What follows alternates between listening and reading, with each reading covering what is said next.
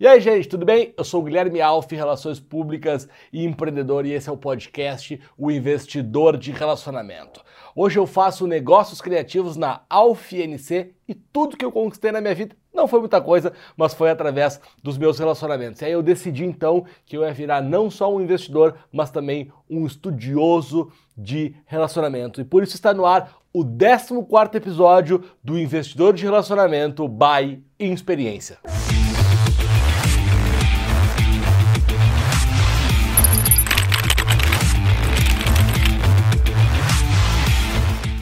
Estamos no ar, estamos no ar 2020, o terceiro episódio de 2020. Agora é toda sexta-feira.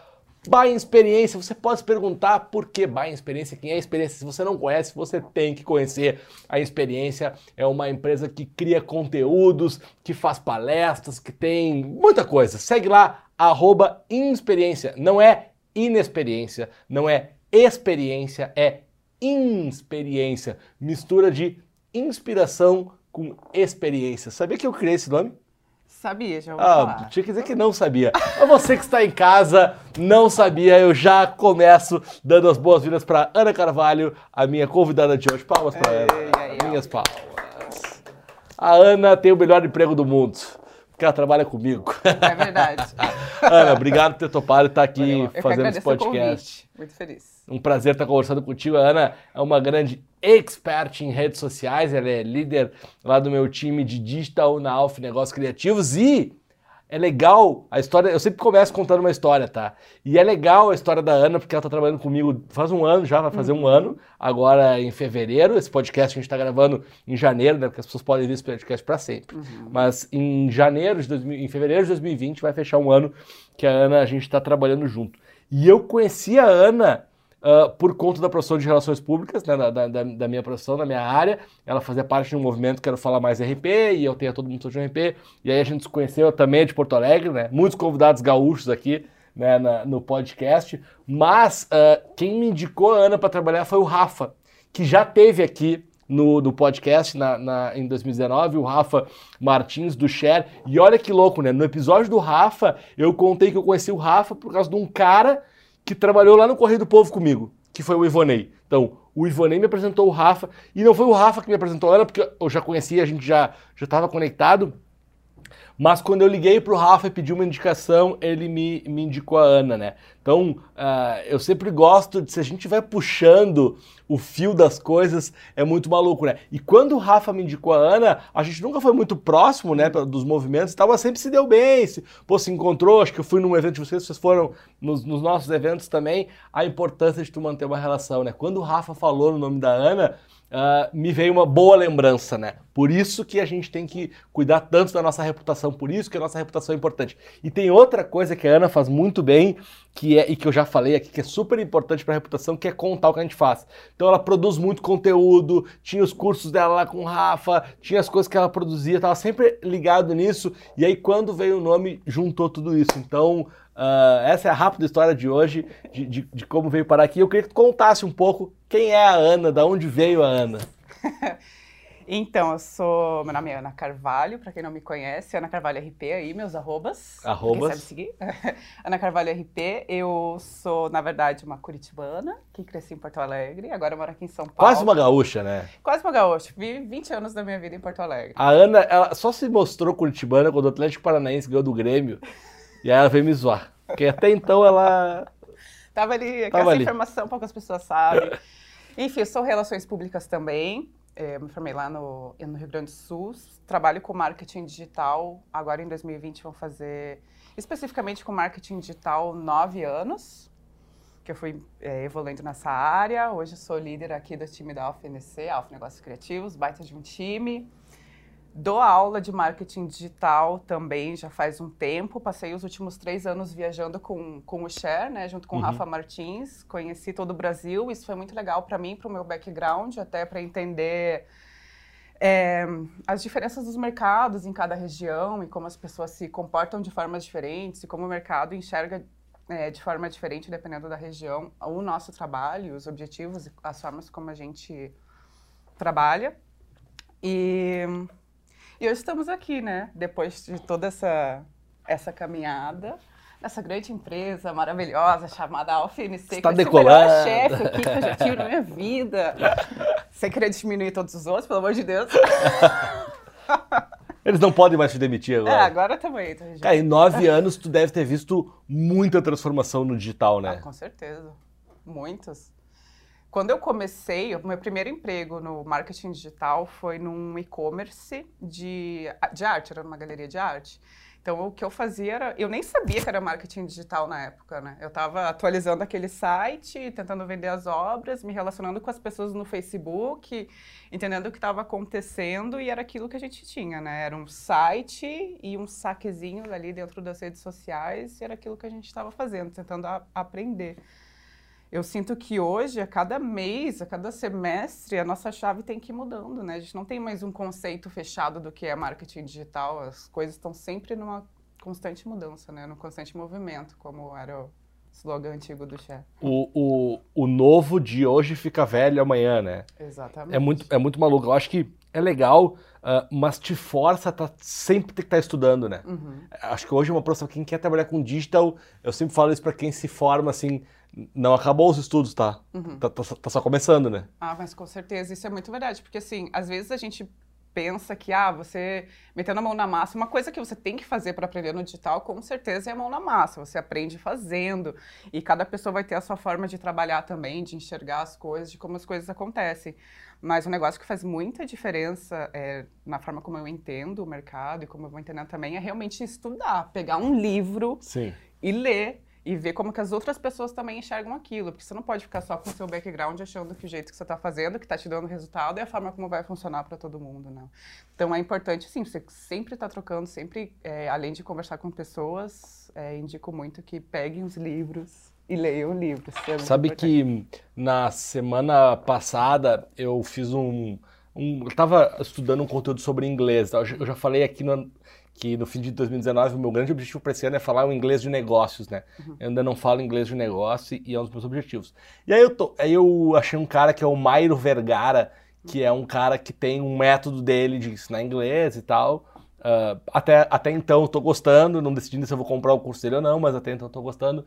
E aí ele tem aqueles conteúdos isca lá, gratuitos, eu tava fazendo lá aquela... aquela eu tô no funil dele lá, então. Mas aí ele, ele, ele fez um vídeo muito interessante que eu acho que vale para quase todas as áreas, que era o seguinte.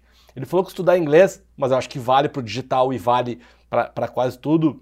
Uh, é, é, ele fez uma comparação que é o seguinte: você, vai, você não sabe nadar, tá? E o seu objetivo é nadar no mar aberto, uhum. com tubarão, com peixe, com onda, com vento, com frio. Você não vai aprender a nadar lá. Você vai nadar onde? Na piscina. Uhum. Primeiro, na piscina pequena. Então, que não que é estabilizada, que não tem. Blá, blá, blá. Mas você só vai saber. Aí você aprende a nadar, beleza? Ficou na piscina aqui e tal, aprendeu a nadar e tal, tudo certo. Aí você vai começar a nadar lá. Porque você nunca vai saber nadar no alto mar se você não for lá nadar. Uhum. Eu acho que é muito parecido com o digital, né? Uhum. Você pode ficar na piscina, você pode ler os livros, mas é importante também você ir para. Colocar pra... a mão na massa.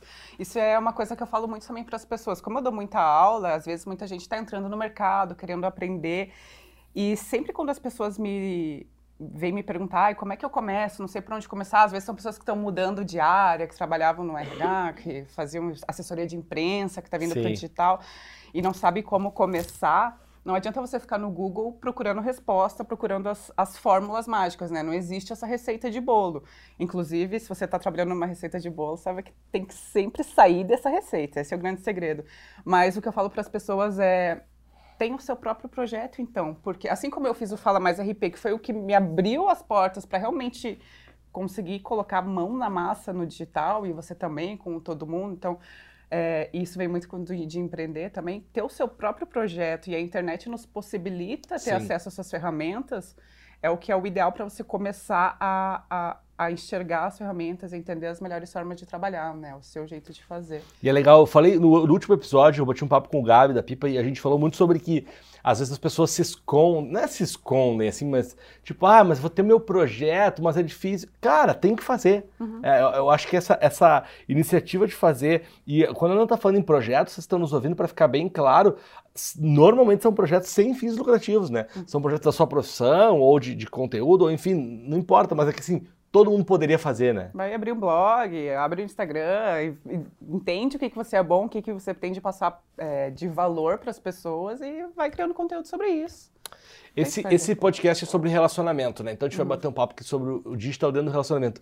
E eu tava, quando eu tava preparando o roteiro pra gente conversar aqui, uh, pra quem não tá, para quem tá só nos ouvindo, não tá nos vendo no YouTube, eu tenho um roteirinho aqui que eu vou sempre acompanhando com o nosso, com o nosso convidado. E a, e a segunda frase que eu escrevi foi: redes sociais, é uma pergunta, redes sociais é o oásis do relacionamento? Diria que sim, com certeza sim. Inclusive, o que faz a diferença do marketing antigo para o marketing novo, falando do Kotler, que é uma pessoa que é clássica né, do uhum. marketing, que desde sempre vem escrevendo e falando sobre isso. A mudança dos As deles, que eram quatro As, viraram cinco As, é o último Azinho, que tem a ver justamente com esse negócio do relacionamento. Agora eu não me lembro exatamente quais são os As, eu até tenho uma colinha aqui, vou, vou pegar aqui rapidinho. A colinha veio bem, veio Uma bem. colinha. Convidada veio preparada, hein, pessoal? Que isso, hein? é que eu não ia lembrar quais eram os As. que é a assimilação, atração, arquição e a apologia, o A da apologia, que veio agora né, no 5As, que é justamente isso. É a pessoa que já comprou seu produto, que já está ali se relacionando contigo, depois de todo o processo, depois da venda efetiva, que é a ação, vem a questão da apologia, que é a pessoa que ela se relaciona contigo e você mantém esse relacionamento com ela depois da venda, do pós-venda, que você vai se mantendo com isso? Nas redes sociais, com conteúdo, entregando coisas de valor. Essa pessoa vai gostar tanto de você, vai se sentir tão próxima, tão é, vai sentir uma identificação tão grande com você, que ela vai acabar indicando o seu serviço para outras pessoas. Então, dentro das redes sociais, inclusive nas aulas a gente conversa muito sobre isso, é, o relacionamento é uma das coisas principais que você tem que fazer para conseguir vender mais. Também tem um outro, um outro, um outro ponto aqui de um outro autor que eu gosto bastante, que eu, tô, que eu li ano passado, que é o Seth Godin, o nome dele. Ele tem um livro que é muito bom que chama é, Novo Marketing, alguma coisa assim, não me lembro, acho que é Novo Marketing. E ele fala sobre o mínimo mercado possível que hoje é difícil você tentar falar com todo mundo, Sim. né? Tentar falar com um monte de gente. Então, o ideal é que para um trabalho ser divulgado, para ele ser divulgado para uma grande massa, você vai começar é, trabalhando o seu relacionamento muito bem trabalhado para o menor mercado possível, para o menor número de pessoas possíveis. E essas pessoas, assim como o Kotler fala, são as pessoas que vão acabar te divulgando. E quando você vê, você está falando com uma galerona, né? Mas começa pequeno, né? Mas começa pequeno, mas é um relacionamento forte, trabalhar esse relacionamento, né? Uh, qual é a tua estratégia de relacionamento? Como é que eu não me preparei para essa pergunta antes? não, aqui é ao vivo, né, Supi? Embora gravado, ao vivo. Não sei, minha, minha estratégia de relacionamento, estou aprendendo muito com, com o Alf aqui, né? aprendendo aqui nas palestras do Alf. Pô, a gente tem que tentar sempre é, manter em contato com as pessoas que estão próximas de você. Uma coisa que eu aprendi muito contigo mesmo é manter interesse nas outras pessoas, né? Perguntar como é que as pessoas estão. Hoje, eu vou te dizer a verdade, eu não sou uma pessoa que sou uma grande investidora de relacionamentos, né? Estou aprendendo ouvindo esse podcast.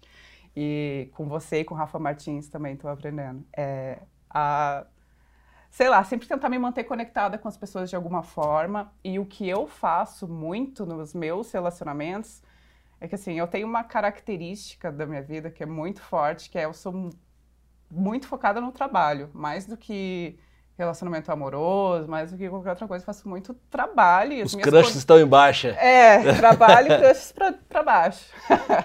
Se você e... não entendeu o que é crush, você é velho. Exatamente. Tá? Ou velha. É, essa é a verdade. Você precisa saber o que é crush se você é moderno, que nem eu, jovem de 20 e poucos anos.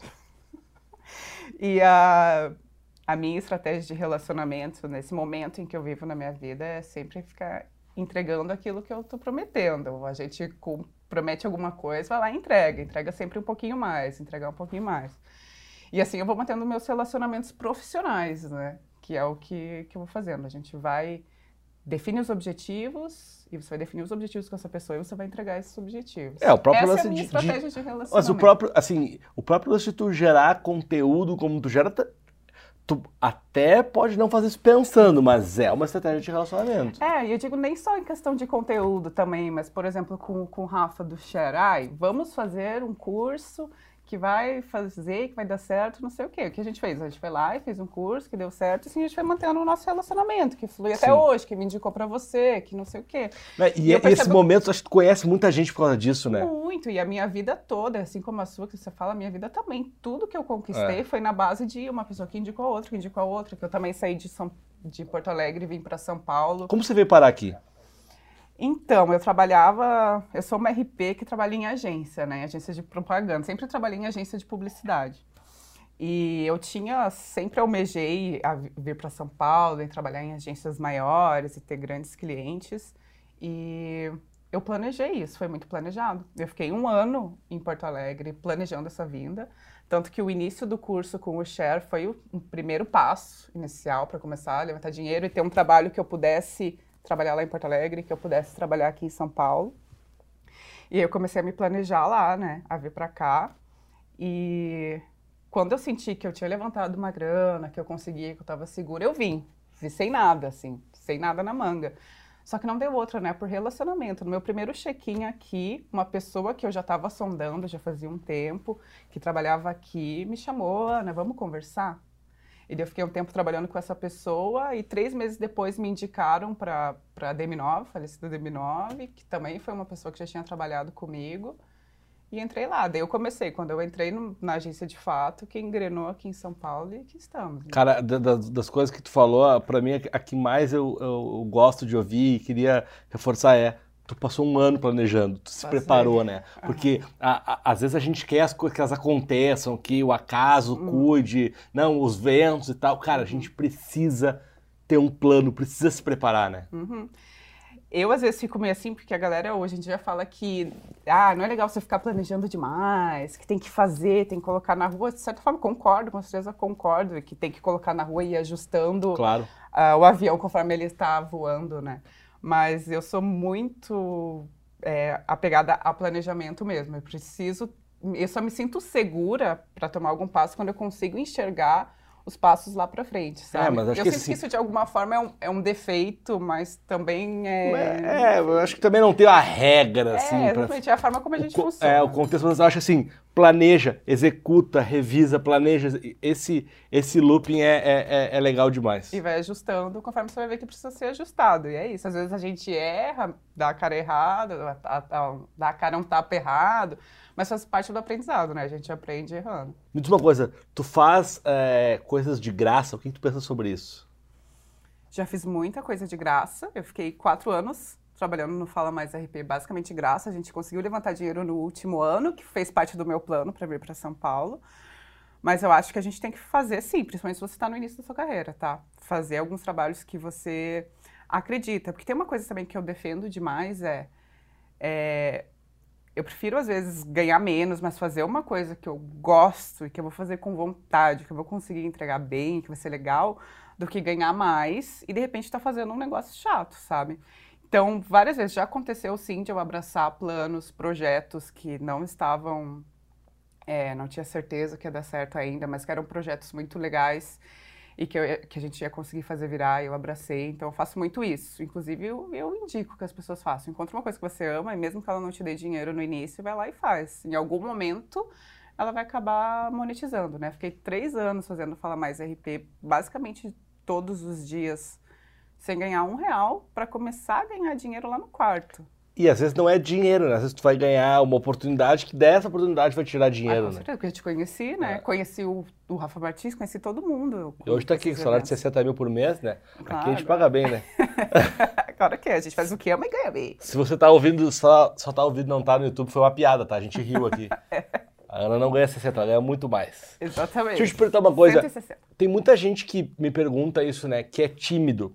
Muita gente que é tímida. E aí, como que eu faço pra me relacionar se sou tímida? Acho que as redes sociais são um- uma ótima ferramenta pra isso, né? Ah, com certeza. Para quem não, não consegue se relacionar pessoalmente, ele tá ali. Por um lado, isso pode ser positivo, mas também isso dá face para os trolls também, né? Sim. Aquelas pessoas que são muito, têm muita coragem dentro das redes sociais, mas você vai ver na, na tua frente a pessoa desse tamanho assim e fica escondida, né? Com certeza é uma máscara que você consegue criar. Você pode criar um personagem ali. Muitas vezes as pessoas, principalmente se for ver os youtubers e tal, muitas vezes eles não têm aquela personalidade que Sim, eles mostram na são um frente das personagem, né? Isso, você consegue criar um negócio ali. Eu tenho uma frase que é: nunca diga na rede social que você não tem coragem de dizer na cara de alguém. Ah, é verdade, eu me lembro. Lembra? Você falando, isso é bom. Essa, Isso é essa, real. essa frase ela é um bom termômetro. Tu vai escrever um negócio pensa, eu diria olhando pra alguém? Não diria. Então não escreve. Então não fala. Eu também tenho isso. É, se você tá na dúvida ali, se aquilo ali, se surgiu uma pequena dúvida na sua mente, se você deve ou não publicar aquilo, não publica. Por via das dúvidas, não publica. Publica quando tem certeza. Porque na, re- porque na rede social não some, né? Não É. tem como apagar. É. Não apagou. Tem o print, tá ali. A reputação digital é um negócio muito maluco, né? Uhum. Porque eu, eu acho que eu já. Eu, eu não sei se eu falei aqui no podcast, se eu falei, vocês me perdoem, eu tô ficando velho. E aí eu, eu repito as coisas. Eu acho, que- eu acho que eu não falei, acho que eu tive uma conversa sobre isso. Ahn, eu trabalho com futebol hoje, né? A gente trabalha na com futebol e tal. E eu sempre gostei muito de futebol, sempre fui um torcedor. E eu apaguei tudo que eu escrevi no Twitter de 2009, que foi quando eu fiz minha conta, 2012. Não sei, 2000, lá, lá, lá, até 2017 foi quando eu dei uma limpa, porque eu não ia olhar tudo e com certeza eu devo ter escrito ah, alguma merda ah, ali e tal. Ah, mas nem todo mundo tem essa preocupação, né? E tu vê que, acho que eu falei sim sobre isso aqui, tu vê que tem muita gente que escreve, escreveu coisas lá atrás e aí hoje as coisas vêm a público e- e É o que a galera tá chamando da cultura do cancelamento, né? É. Vou cancelar essa pessoa.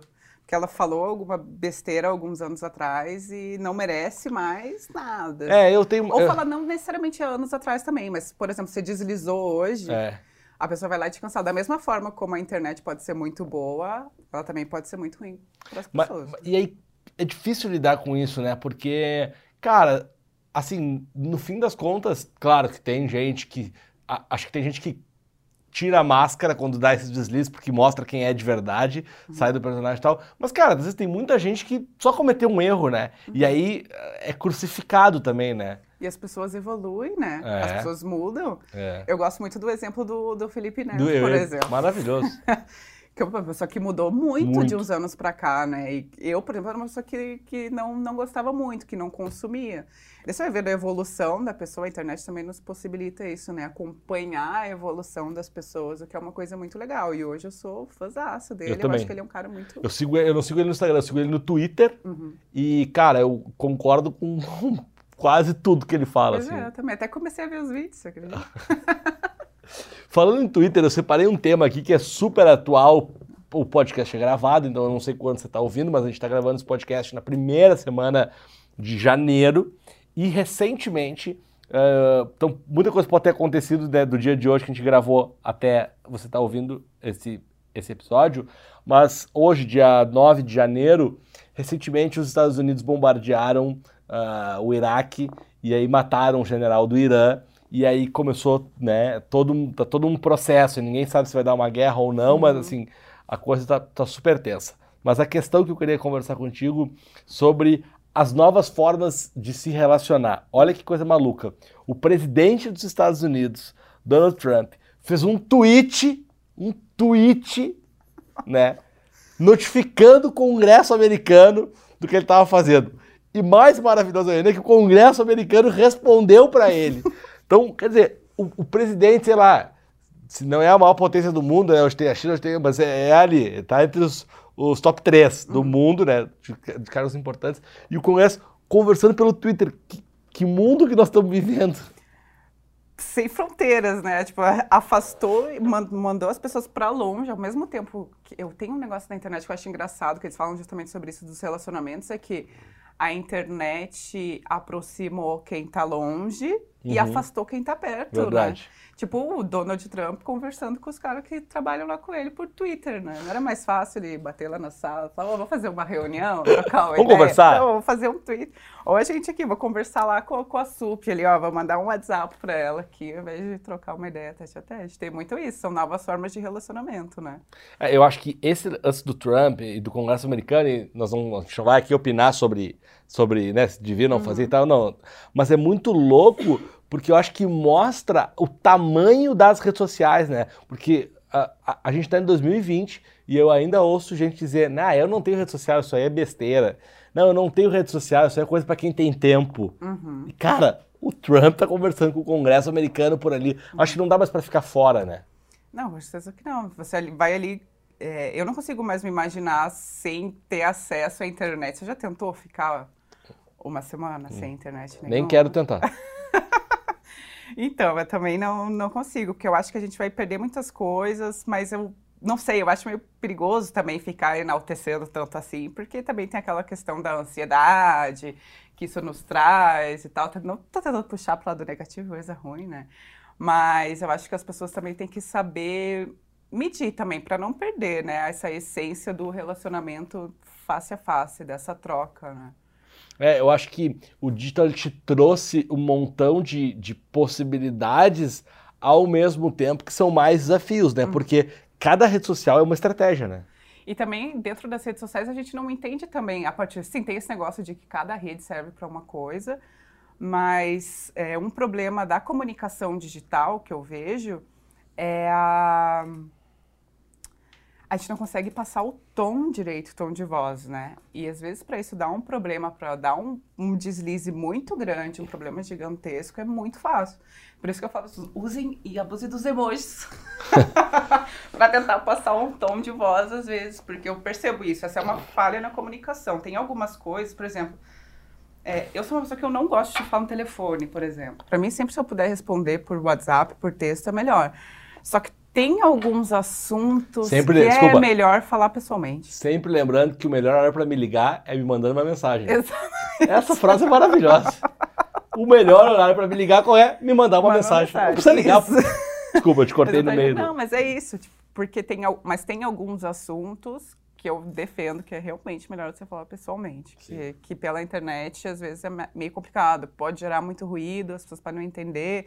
De repente, cortar relacionamento porque entendeu errado. Sabe que ontem eu fui mandar uma mensagem para uma pessoa de um grupo uh, que eu faço parte, e aí eu não quis escrever porque eu fiquei com medo da maneira como ela fosse, como ela ia interpretar, e eu mandei um áudio. Eu pensei exatamente Melhor. isso. Falei, cara, vou mandar um áudio. Ainda falei, vou te mandar um áudio pra tu não entender errado. Exatamente. Uh, pra, eu, pra eu me expressar melhor e tal. É, é isso, isso, isso, faço isso também. Quando eu percebo o assunto é muito importante, que pode ter algum deslize, mando um áudiozinho pra pessoa entender o tom de voz, né? Pra ver que tá tudo suave. E tu sabe outra coisa que eu acho que é muito maluco? Uh, a internet faz com que a gente se relacione em tempo real, uhum. certo? A gente se relaciona em tempo real uh, e o tempo inteiro com todo mundo. Eu fui no evento agora em dezembro, participei de um evento e tal. A Tamara, que trabalha com a gente aqui, até estava no evento. E o André Barros, uh, tá no Fora de Série agora. O André falou um negócio que ele aprendeu com outro cara. Então, o André aprendeu com um cara, falou no evento e eu ouvi e vou compartilhar com vocês. Uhum. Que ele falou o seguinte: que sempre. Ele, esse cara nunca responde nada na hora, nunca dá uma resposta na hora. Ele pensa. Uhum. Não, pô, vou ver, vou dar uma olhada uhum. e tal. E eu achei muito interessante porque eu, eu sou tomado por essa ansiedade de querer resolver tudo. E eu acho que a internet, neste ponto, uh, ela é muito traiçoeira. Porque a pessoa te manda uma mensagem no WhatsApp, tu leu, pum, deu azulzinho, tu sabe se tu demorar 10 minutos para responder, a outra pessoa vai ficar assim. E aí eu acho que a gente embarca numas, numas furadas, né? É que as pessoas não podem confundir o estar online com o estar disponível, né? Sim. São coisas diferentes. Muitas vezes eu estou online aqui o dia inteiro trabalhando, as pessoas vêm falar comigo no WhatsApp, aquela mensagem desceu, muitas vezes eu demoro para ver. Igual a gente estava falando um caso interno da empresa, mas com um fornecedor, por exemplo, um fornecedor lá que a gente tem, faz sites e tal. É... Ele me pediu, falou, olha, quando você tiver um pedido que é urgente, me manda por e-mail. Não me pede por WhatsApp. A nossa tendência é, como é urgente, eu vou chamar por WhatsApp para o cara responder. E ele me falou exatamente isso. Tipo, ah, me manda por e-mail, porque aí vai ficar ali, eu sei que eu tenho que responder. Se você manda por WhatsApp, eu vou receber um monte de coisa, vai dizer, eu não vou nem ver. Então, estar online é bem diferente de estar disponível. Essa frase é muito boa, hein? É. Essa frase é muito boa. Marca vou roubar e vou dar o crédito. Pode usar. o, essa semana eu li um cara escreveu no Twitter, o Guga Chakra, que é um cara que, aliás, eu indico para seguir aí. Pra, ele fala né, um jornalista que, que cobre mundo e está falando muito sobre uhum. esse caso do Irã e do, dos Estados Unidos. Ele falou assim: eu queria tanto que o WhatsApp tivesse a função deslogar. Ter É que- verdade. Cara, porque Estou offline. estou offline, pum, todos, eu vou deslogar e logar ah, depois, assim, acho que seria fundamental. Ana, a pergunta de um milhão de dólares, atenção, você que está em casa ouvindo esse podcast no carro, no trem, no ônibus, no avião, na academia, não importa. Ana vai responder a pergunta de um milhão de dólares que todos vocês gostariam de ouvir a resposta. O Facebook vai acabar? Não, ele não vai acabar. É difícil ele acabar. As- As pessoas talvez usem menos a ferramenta, elas utilizem de formas diferentes. A gente percebe que o pessoal utiliza de formas diferentes, mas com certeza não vai acabar, né, cara? Ele é dono do Instagram, é dono do WhatsApp, é dono do- de um monte de coisa, tá trazendo é, muitas novidades na questão de realidade aumentada, que a gente já está vendo com os filtros e que vai ser cada vez maior. Daqui a alguns anos a gente vai viver dentro do Facebook, vai ter uma realidade lá dentro, junto com, com óculos, que foi uma ferramenta que ele também comprou. Então, com certeza, ele não vai acabar. Talvez as pessoas utilizem menos, talvez seja de outra forma, mas acabar o Facebook eu acho bem difícil. E se eu fosse vocês, eu ouvia a Ana, porque eu lembro que ela disse uma frase ano passado ah, sobre os grupos dentro do Facebook e tal, bem antes dos grupos estarem tão como estão agora, que inclusive o próprio Facebook está fazendo propaganda dos grupos, Uhum. né? Dentro do. na- nas suas mídias. Eu queria que tu falasse um pouquinho, Ana, sobre Facebook, Instagram, Twitter, YouTube, TikTok, que, que agora tá uma febre, a diferença dessas redes e, e- e como é que tu enxerga cada uma delas do ponto de vista de relacionamento, assim, para que, que serve cada um para se relacionar? Bom, a primeira coisa que a gente tem que entender é que realmente cada ferramenta tem o seu próprio objetivo, cada ferramenta funciona de forma diferente, cada ferramenta tem um público diferente ali dentro. Então, por exemplo, é, se você quer se relacionar com um público mais jovem, você sabe que talvez seja interessante para você fazer uma estratégia de comunicação dentro do TikTok. Se a tua empresa, por exemplo, é, é muito visual, você é um fotógrafo, você tem produtos e você quer é, mostrar uma coisa mais bonita, você sabe que o Instagram seja um lugar legal para você para você estar lá dentro. Eu enxergo o Facebook hoje como uma grande ferramenta de relacionamento mesmo. Eu acho que mais do que criar conteúdo e divulgar é, produtos, eu acho que hoje, eu acho que foi até o que eu te falei ano passado, que hoje o Facebook, quando você está falando em relacionamento de fato, de criar, criar grupos e eventos, acho que é, é uma ferramenta muito boa para isso, para você criar o grupo ali e ficar conversando com essas pessoas. E eu acho que é uma coisa também que é importante dentro de estratégia e até em questão do relacionamento, que também veio do, desse livro do Novo Marketing que eu estava lendo, Seth Godin, é a gente entender que o marketing mudou, né? Não adianta também a gente ficar tentando é, replicar formas antigas de trabalho e junto com isso o relacionamento nas novas ferramentas, nas novas formas. É, eu li uma frase que eu achei bem interessante, que era é, o marketing antigo era egoísta, que você pensava em você, que você ia vender o seu produto, que você ia vender, e vender, ganhar dinheiro, e como é que vão me amar e como é que vai ser. E o marketing hoje, ele é generoso, porque mais do que você fazer a sua venda e o que faz sentido, o que, que dá certo nos relacionamentos aí, independente da rede, independente da segmentação, é você servir as pessoas, é você entender qual é o problema que você vai solucionar e como que você vai Perfeito. se relacionar com as pessoas a partir disso, né? Então, o marketing ele não é mais uma coisa egoísta, ele é uma coisa generosa e as empresas precisam mudar essa chave. Por isso que a gente vê grandes empresas falindo, grandes agências caindo, as coisas não funcionando, né? Foram pessoas que não conseguiram virar essa chave. Então, acho que sim, dentro do marketing digital, o ponto principal, o foco principal é o relacionamento o- o- entender como que você vai se relacionar com as pessoas e como que você vai entregar resultado para elas.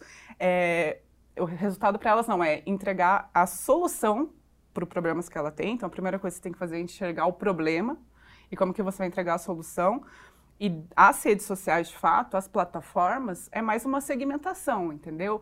Segmentação a partir do tipo, que tipo de conteúdo que eu estou passando, se é mais imagem, é mais visual, talvez um Instagram. Se é um vídeo, ah, então eu vou para o YouTube. Se é mais informativo, ah, eu vou para o Facebook. E também segmentação, né? Se eu quero falar com um público mais jovem, vou falar, vou no Snapchat, vou no TikTok. Se eu quero um público adolescente, pessoal ali, eh, jovens adultos, ah, vou para o Instagram. Se eu quero uma galera mais velha, ah, talvez ali o Facebook seja legal. Os tios estão tudo lá, né? As avós estão tudo no Face. Então, eu acho que as, as plataformas das redes sociais é mais para você segmentar a tua estratégia. A estratégia está aqui e você vai direcionando ela para públicos diferentes em, em ferramentas diferentes. às vezes eu vejo algumas marcas ou empreendedores ou, enfim, pequenas empresas assim, sai uma rede social, já sai fazendo uma conta, já vai para lá e tal. Não adianta ir também se não tiver uma estratégia, né? Uhum. Se, não, se não tiver um plano para aquela rede, não, não adianta estar tá lá por estar. Tá ficar. Porque daí a gente vê a pessoa perdendo tempo, né? É a famigerada pastelaria que a gente Sim. fala, que você vai criando conteúdo e vai jogando ali, não te dá resultado e você não entrega resultado. Por quê? Porque você não está entregando valor. Valor é a palavra-chave, né? Como é que você entrega valor para o teu público, entendendo qual é o problema. A primeira coisa que você tem que fazer é entender o problema. Daí bate numa coisa muito boa de RP, que é a pesquisa. A primeira coisa que você tem que fazer é uma pesquisa. Tem que entender quem que você quer atingir, quem que está te consumindo, qual que é o problema dessas pessoas e como que a sua marca, a partir de uma estratégia de comunicação, pode ajudar a solucionar esse problema, como conteúdo, né? Como é que o meu conteúdo vai ser valioso para essa pessoa? Então, se não tem essa estratégia, se você não, não entende onde você quer chegar, você não vai chegar em lugar nenhum. Se você não sabe para onde está indo, né? Vai ficar patinando, patinando, patinando, perdendo dinheiro e tempo e vai ficar frustrado, né? Porque nada mais frustrante do que você ficar trampando ali, trabalhando, trabalhando, trabalhando e não ver retorno, sim, né? Sim. Uh, você lembra de algum caso que você passou por um problema ou por uma crise? Como que foi? Porque a vida não é só flores, né? Uhum. Não, não, não é só alegria. Se tem algum, algum que tu possa que você possa contar, né? Uhum. Que, que aconteceu. É legal a gente falar dos, dos tropeços da vida. Não, acontece sim, às vezes acontece. Eu não posso citar, não vou citar marcas, nem nomes, nem nada, mas passei sim. Também não vou dizer exatamente quando, para não entregar mas passei por uma crise muito grande dentro das redes sociais de um mau planejamento, justamente disso, assim, de da gente não entender exatamente com o que, que a gente estava falando, não saber exatamente o impacto. De repente, a gente, a gente, passou um ano inteiro planejando uma campanha gigantesca. A gente, quando eu falo a gente, a, a empresa, não necessariamente eu envolvida, mas e quando a gente colocou a, a campanha no ar, ela foi muito mal recebida porque tinha alguns detalhes, mas pequenos detalhes que as pessoas pegam, elas, claro. elas conseguem ver, elas não vão deixar passar. E tinham pequenos detalhes que durante o planejamento a gente não tinha entendido, a gente não enxergou. Por quê? Porque a empresa estava enxergando muito o seu próprio resultado, é o marketing egoísta. O meu próprio resultado, como que eu vou fazer para vender, como que eu vou fazer para ficar bonito, e não estava entendendo o que, que ia entregar valor para a pessoa ali na frente, né? E daí a gente colocou uma, uma campanha que foi que foi super criticada na internet, demais. Quando eu vi, eu cheguei na agência, a gente botou uma campanha no ar, era uma campanha de Natal, a gente colocou uma campanha no ar. Tava todo mundo ali na expectativa para ver o que, que ia acontecer. Quando eu cheguei na agência no outro dia, o meu, o meu chefe chegou para mim e falou assim: estamos nos Trend Topics do Twitter, vai lá dar uma olhada. e não e é por um motivo e bom. Não era, era um motivo horrível. Eu falei, meu Deus, daí eu fiz o meu primeiro gerenciamento de crise real, assim, dentro da internet, que daí eu tive que ficar monitorando o tempo inteiro o que estava acontecendo, colocando as menções, mandando para a empresa o que as pessoas estavam falando, para daí sim, daí para você ver, né, como é errado você começar a ouvir as pessoas depois que o negócio estourou. Sim, só na hora da que crise. você fez errado, é, isso, isso aí a gente tem que pensar antes, tem que entender antes. Enfim, Mas esse caso as, foi bem complicado. Que, quais foram as lições que, que isso te trouxe, assim? Ah, me trouxeram muitos. Primeiro, que se você vai conversar com um público específico, você realmente tem que conhecer ele. Seja por pesquisa, seja por falar com as pessoas, trocar ideia com as pessoas, entender o que, que tem valor para elas, entender o que, que, o que, que você pode e o que, que você não pode fazer. E no, no achismo com o teu background e achar que a forma que você acha que as coisas funcionam vai funcionar para todo mundo, definitivamente não é assim. A gente está no Brasil, né? Um país mega diverso, com várias pessoas com formas diferentes de pensar e com backgrounds diferentes. Então, é, é justamente aquilo do, do, egoísmo. Não seja egoísta, não olha para si. Quando você está falando de marketing, você não pode pensar em você. Quando está falando de marketing digital, principalmente. Não pode pensar em você, nos seus objetivos que você vai fazer. Tem que pensar em quem está recebendo. Acho que essa foi a, foi a principal foi a principal, assim, falando na questão do relacionamento. Depois tiveram aprendizados de, ah, de estrutura de empresa, enfim, uhum. aquelas coisas que eu acho que nem cabe falar.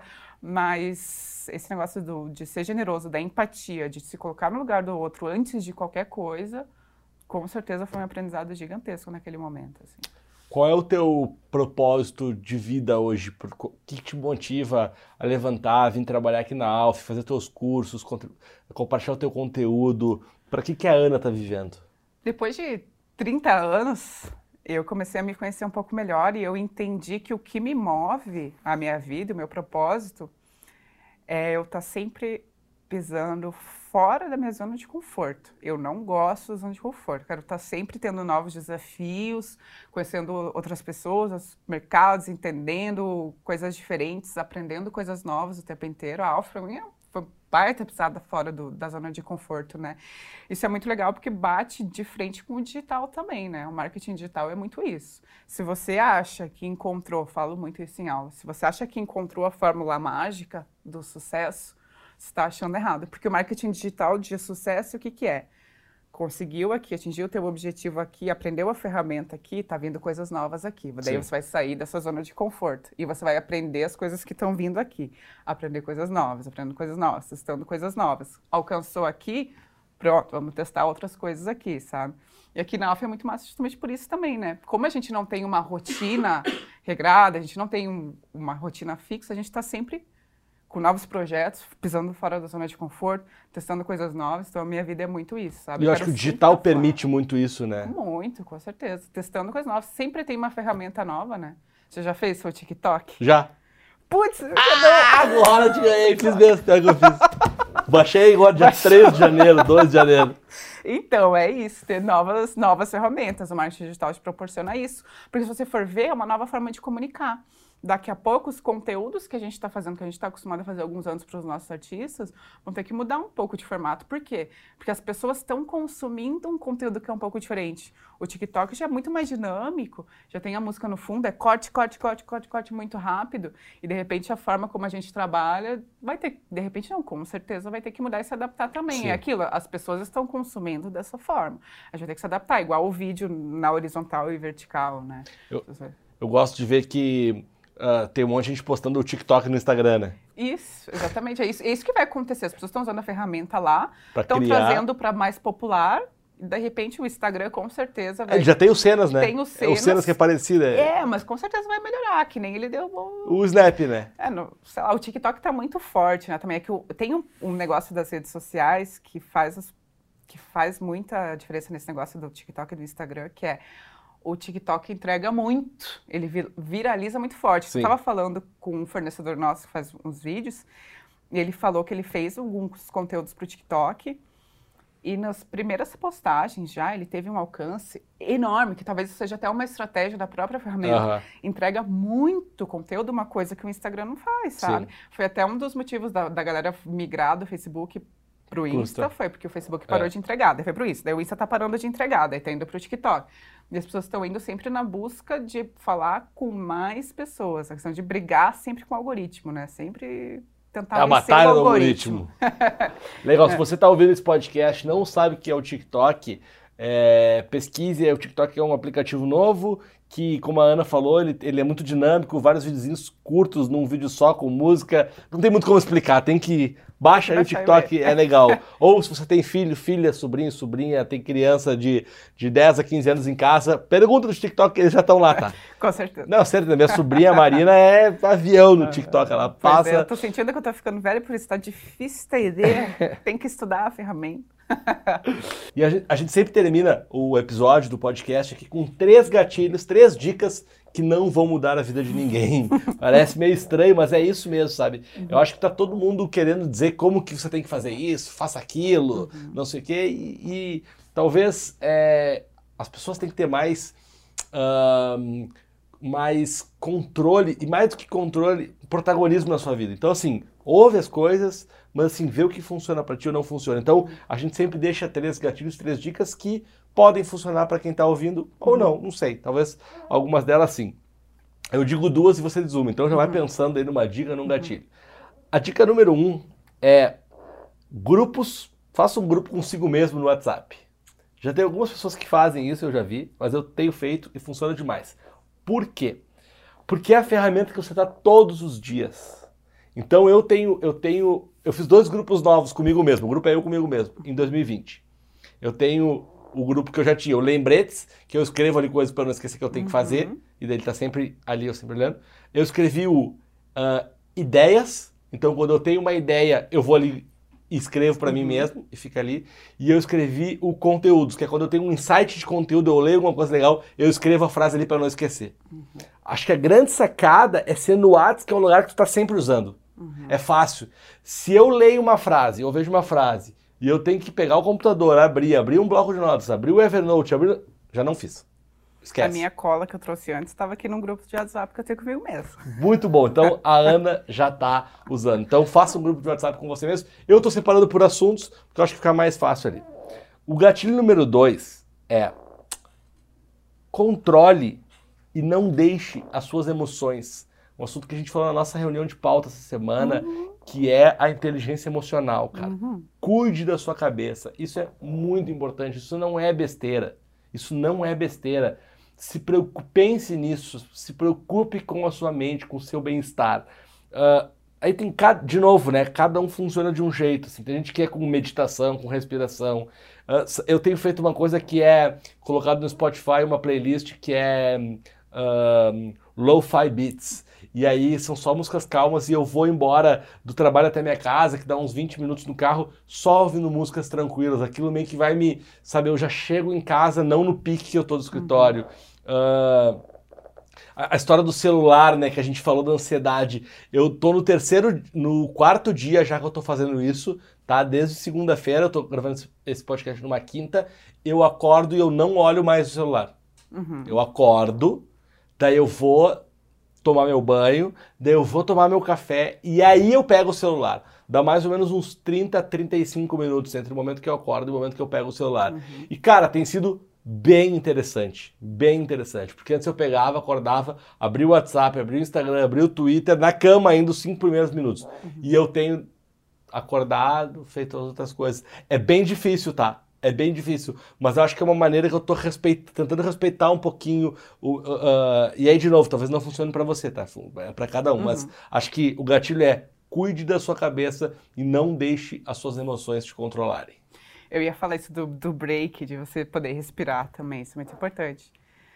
É, se você dar uma terceira dica, um terceiro gatilho, que eu acho que é uma coisa que é um exercício muito que é para mim também, que eu venho trabalhando isso, para quem trabalha com digital, que eu acho que é uma coisa que a gente tem que desenvolver para esse ano e tal, é também a questão de é, tá sempre testando, como a gente já falou, testando coisas novas, mas também desapegar do perfeccionismo. Entendeu? Isso é uma coisa que a gente tem que cuidar. As coisas nem sempre vão estar perfeitas e tudo bem. Dentro do digital, aquilo que as pessoas falam de que é melhor feito, é, feito do que perfeito, é muito uma verdade, sabe? Isso é um aprendizado que eu tô amarrando já faz um tempo. do tipo, desapega do perfeccionismo. As coisas não são mais como a propaganda antiga daquele negócio do undinho, lino, maravilhoso. Testa as coisas, teve uma ideia, coloca na rua. Teve um pensou numa é estratégia. importante. É, que nem isso, tipo agora, agora ali, eu tava falando agora com o Frade, nosso, estagiário, nosso ex-estagiário. É, cara, a gente teve uma ideia de uma estratégia que pode dar certo, mas pode ser que não dê. Eu só falei, cara, vamos fazer. Coloca, vamos testar, deu certo, legal. Não deu, tudo bem. Então, desapegar também, a gente falou do planejamento, mas também desapegar um pouco dessa marra do perfeccionismo e deixar as coisas fluindo, porque a gente só vai entender se funciona, se não funciona, quando a gente colocar na rua e ver se funcionou e se não funcionou. E se não funcionou, tudo bem, porque se não funcionou, provavelmente ninguém viu. e se alguém viu, foram poucas pessoas, e, e às vezes a gente acha que as pessoas estão muito preocupadas com a gente. Mas na verdade, cara, ninguém tá nem aí pra tua foto do Instagram, ninguém tá nem aí que- pra tua viagem, ninguém tá nem aí. Tipo, todo mundo tá com seus próprios problemas, Verdade. com sua própria rotina, com seu próprio dia a dia. Então não tenha medo de testar e errar. Não precisa desse perfeccionismo das coisas estarem completamente redondas antes de colocar na rua. Teve uma ideia? Bota na A rua. vida vê não tá deu nem pro certo. teu planejamento. Exatamente. Aninha, obrigado. Show de Valeu, bola. Alfie. Foi muito legal. Mais um episódio, 14 episódio do Investidor de Relacionamento by Experiência. Sexta-feira que vem a gente tá de volta aqui no Spotify, no YouTube e em todas as plataformas digitais.